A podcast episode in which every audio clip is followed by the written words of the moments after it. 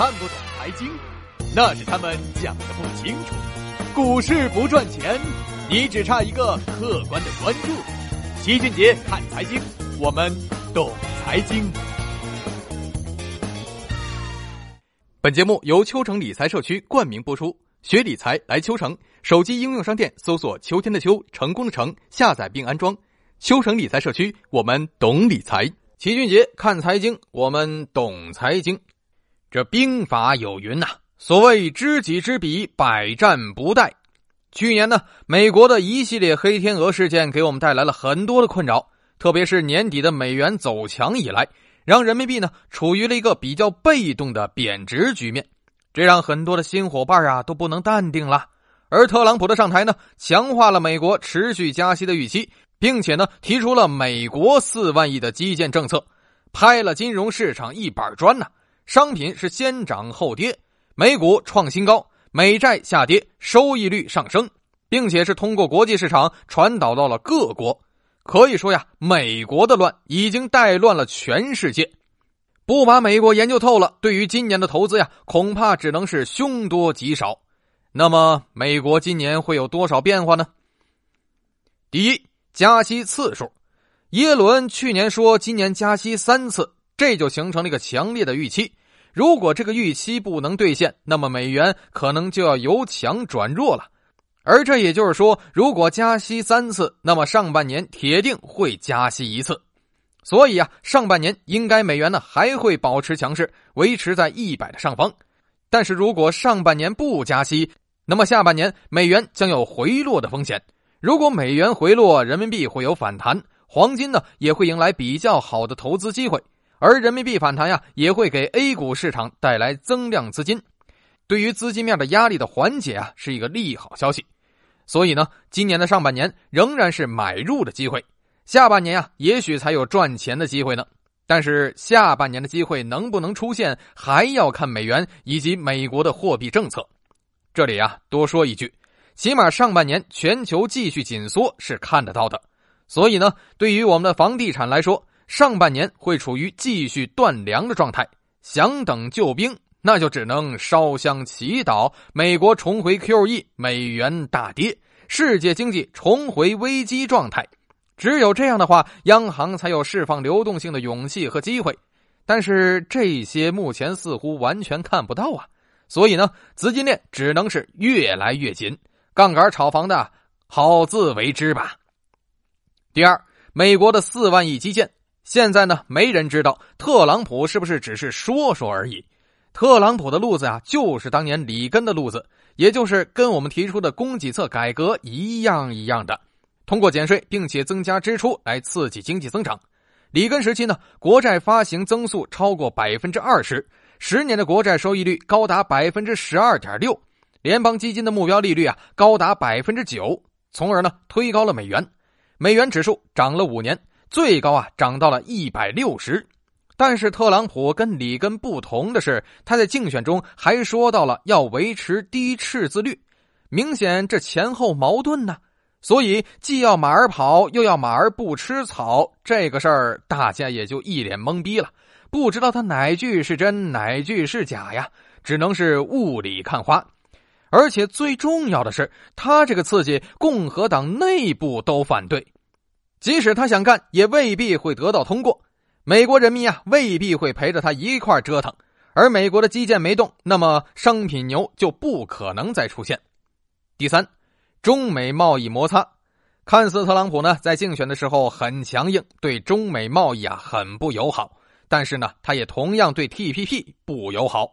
这对于中国来说呀，反而呢又是个好消息。所以呢有利又有弊。明年如果有一定的，但贸易保护呢必然拖累经济，而拖累经济又必然拉低美元。所以啊这是一个连环套。特朗普呢，是为了兑现承诺，还是更加务实？这也是一个巨大的变数啊！从里根时期的广场协议来看，美国贸易逆差几乎跟美元上涨是同步的。换句话说，如果美国保护想要顺差，很可能呢会造成美元下跌。所以啊，也许并不像特朗普想的那么美妙。贸易保护啦，经济低增长啦，美元还能更强？这是一个悖论呐！很可能出现的是呢，一旦贸易保护，经济反而下降，然后呢，美元就跌了。第四呢，中国的外汇反制，美国的楼市、股市，甚至加拿大、澳大利亚、新加坡这些地方的楼市，很多都有中国土豪的身影。我们呀，对于投资国外股市与楼市的外汇交易进行严格的审核报备，这对于美国的资产价格呀，是一个不小的冲击。缺少中国土豪的支持，再加上本就在高位的美股和美国楼市，以及正在下跌的美国债市，并不是十分乐观呐。所以呢，综合来看，今年美国连续的飞出黑天鹅的概率仍然是很大的。最大的不确定性就是来自于特朗普本身，他颠倒式的竞选让他拥有了较高的人气，但是从无执政经验也让整个竞选承诺存在着巨大的变局。而美国在世界经济中的地位，又决定了美国的一举一动将影响全世界的经济变化以及投资环境啊。另外呢，节目的最后呢，在这也回答一下昨天大家在评论里的指责，好像呢老齐五毛了，但是事实上并没有啊。我们不妨呢反过来推一下，如果外汇不加强监管，现在就资本项目自由兑换，会发生什么情况呢？汇率必然是大幅下跌。那个时候呢，率先跑掉的还是那些有钱人，人家啊能抛掉一个亿、十个亿，甚至是一百个亿，而你只能抛掉五万、十万、二十万，而且还要跟在人家后面抛。由于人家都是 VIP 中 P 了，所以呢，你抢不过人家的跑道啊。最后就是有钱人打压了汇率，我们呢被迫接受一个脸着地的汇率，一比十还是一比二十呢？在恐慌之后啊，谁也不好说。所以啊，这是大家想要的结果吗？百分之九十九点九的人一辈子甚至几辈子也不可能移民了。所以，大家理性的思考方式应该是希望这个国家好，这个国家真的强大起来。而打自己的小算盘喷央行的这个监管措施，其实是毫无道理的。这个措施啊，正是为了保护你而存在的。我承认呢，会有一些人钻空子，有门路把钱拿走。但是，我们也应该看到。有更多的比你有钱的多得多的人被限制住了，而你的牢骚是为了要放他们走吗？他们要走，必然压低汇率，压低汇率呢，就会令你的财富缩水。你真的希望这个局面出现吗？而你真能够移民吗？没有一千万，恐怕根本走不掉吧。所以啊，面对这个政策，要先搞清楚自己在哪个层次。对于中下贫阶层，绝对是个保护啊。而对于富人呢，基本只会是更麻烦，但是仍然有换汇通道，所以啊，这两个阶层都不会受影响。而对于中上阶层来说，确实啊是个损失啊。如果您自认为是中上阶层，有千万的资产，并且有移民机会，那您喷这个政策倒是在理儿。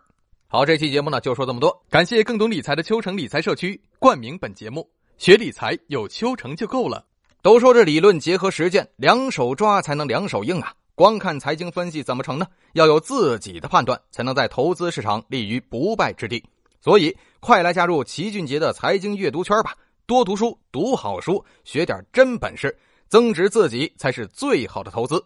在微信公众号中搜索“齐俊杰的财经读书圈”或者公众号“齐俊杰的全拼幺二二四”，每天跟着齐老师一起来读书吧。